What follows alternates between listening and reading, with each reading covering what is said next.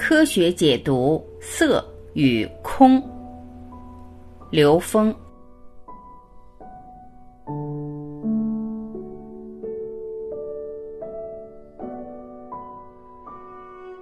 在《心经》里面，我们不得不提到一个非常重要的概念，就是色和空的概念。我们描述这个宇宙空间一切都是能量波的时候，当一个能量波呈现，我们说它是一念；当第二个能量波出现的时候，这两个能量波会产生干涉现象。所谓干涉现象，是在空间的能量分布，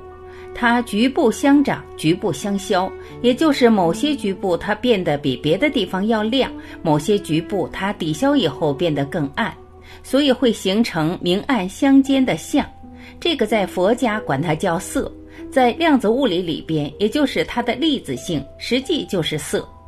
而当它的干涉条件不具备的时候，两个能量波即使在此，它也不会产生干涉条纹，它也不会产生它所谓的粒子性，这就叫空。所以说，色不异空，空不异色，色即是空，空即是色，而且它是不增不减，不垢不净。它不会因为有成像而多了任何的东西，也不会因为没有成像而少任何东西。所以，《心经》把我们这个宇宙能量在现实中呈现的根本跟我们说的很清晰，它跟我们在量子物理里面讲到波态和粒子态高度吻合。舍利子红化现象。那么，一个修炼的人，当他能够把他的整个能量状态全部调制成粒子态的时候，他就会形成金刚不坏之身；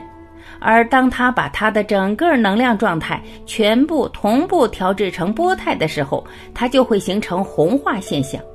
而当它部分的形成粒子态，部分的形成波态的时候，就形成它整个身体突然就缩小，按比例缩小，而离开的那一部分就是以波态的形式消失了。那么，当它能够下载和某一个维度的能量共振，而让它在三维空间呈现出像的时候，这就是所谓的舍利子。所以说，舍利子是高维能量在三维空间所成的像。所以在三维空间，我们找不到舍利子的物质化学元素到底是什么，而且修炼到不同境界的人呈现的舍利子的状态也不一样。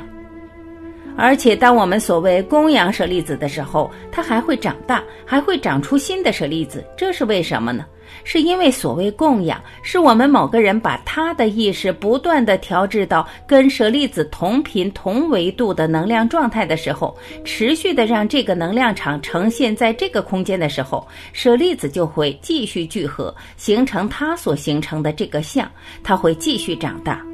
所以，这个色与空的转化，实际就是能量成像的一种转换。万法由心，相由心生。所有的舍利子也好，红化也好，金刚不坏之身也好，它只是让我们去了解这个宇宙空间的一切转化跟我们的意识相关，跟我们对意识能量的调制跟驾驭相关。但是我们一般人没有修炼基础的人，我们的意识是散乱的，相当于一个五百瓦的灯或者五十瓦的灯，它其实只能照明。而当我们把五十瓦的光变成激光的时候，它可以在钢板上切割、打孔和焊接。这就是所谓我们能够调制、驾驭我们的意识能量，而形成所谓意识激光的时候，它就能对物质世界产生强悍的作用。而且这种作用的发生被我们现代量子物理学家们发现，所以量子物理里面有一句非常经典的语言：量子实验的实验结果与实验人的意识相关。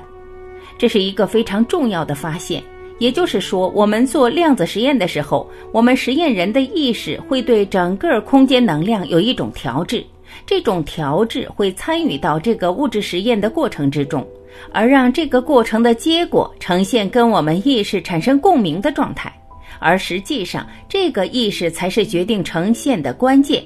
所以佛家管这件事叫“万法由心，相由心生”。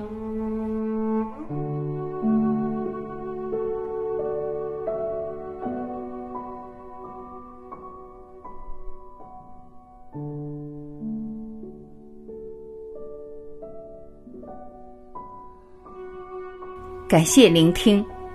我是晚琪，我们明天再会。